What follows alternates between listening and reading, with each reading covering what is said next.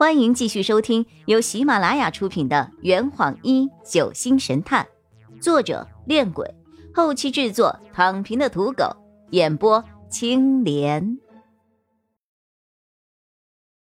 第一百一十六章，电话打不通。志新将盖在尸体上的白布掀开，看了尸体两眼，质疑着：“刀上呀，哈哈，还有一个是电击。”嘿，不是说是僵尸作案吗？财家灭门案是人为的，但财家的仆人都还活着。他们在凶手行凶之前，先被僵尸们捆绑了起来，这才躲过了一劫呢。韩江雪更是满头的问号。好，那那些僵尸岂不是还救了他们一命？哎。确切的来说，这些僵尸的目标是柴家人，并不想滥杀无辜。僵尸们来到极乐庄园的时候，柴家人都不在家，于是便将庄园里的其他人给关了起来，并没有对他们下手。详细情况，呃，还是问问他们吧。洛佩指了指坐在餐厅里的小唐和厨师等人，他们此刻正坐在餐桌旁边补充能量。李之心就问小唐：“哎，你也是警察吧？哈，说说昨晚到底是怎么个情况呀？太诡异了。”小唐喝下了一杯热水，似有些惊魂未定。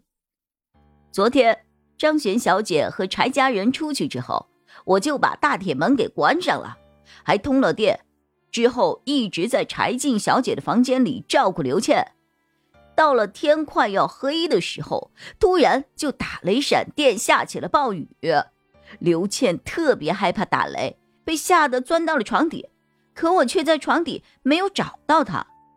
后来我才知道，原来床底下有一个暗柜，刘倩躲到暗柜里去了。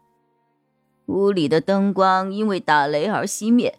瞬间就陷入了黑暗之中，我就叫刘倩在暗柜之中好好躲着，然后自己开着手机的灯光，准备去电箱那边看看。可就在这个时候，本来已经离开了张家明女士又开车回来了。我记得李管家跟我说过，铁门上的高压电和屋内的生活用电接的不是同一条电路，所以就算屋里停了电，铁门上的高压电。也不会断的。于是我就将铁门的电给断开，然后我撑着伞跑到院子里去开门。可是张佳敏小姐的车灯亮着，却一动不动地停在庄园门外十几米的地方，似乎并没有想要开进来的意思。我寻摸着是怎么回事啊？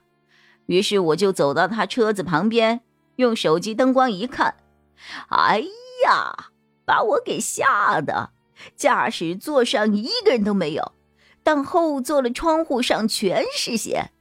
我打开后车门一看，张佳敏和柴胜的尸体血淋淋的躺在后座上，我当时就吓坏了，第一时间就跑回了庄园，把铁门给锁上，然后继续把铁门上的高压电给打开。我本来想用手机跟你们联系的，可是电话怎么也打不通。万般无奈之下，我也只能够跑了厨房，找王胖子和那两个姑娘一起想办法。可是，就在我跑到厨房的时候，发现那儿早已被僵尸占领了，王胖子他们都被打晕了。本来那个时候我还想逃跑来着，可是还没来得及转身，脖子后面就被人打了一棍，然后我就晕过去了。从小唐的叙述中，我们得到了一个细节，那就是他和我们一样，电话打不出去。哈哈，问题出在这儿呢！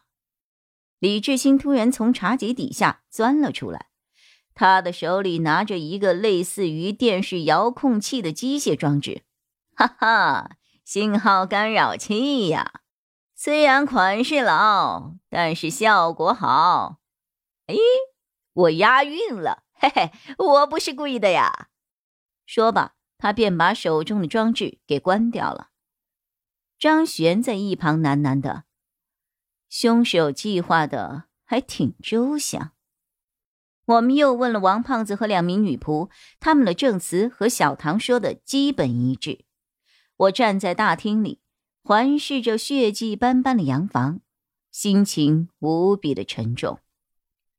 前天还让我好生羡慕的花园洋房，转眼就变成了人间炼狱。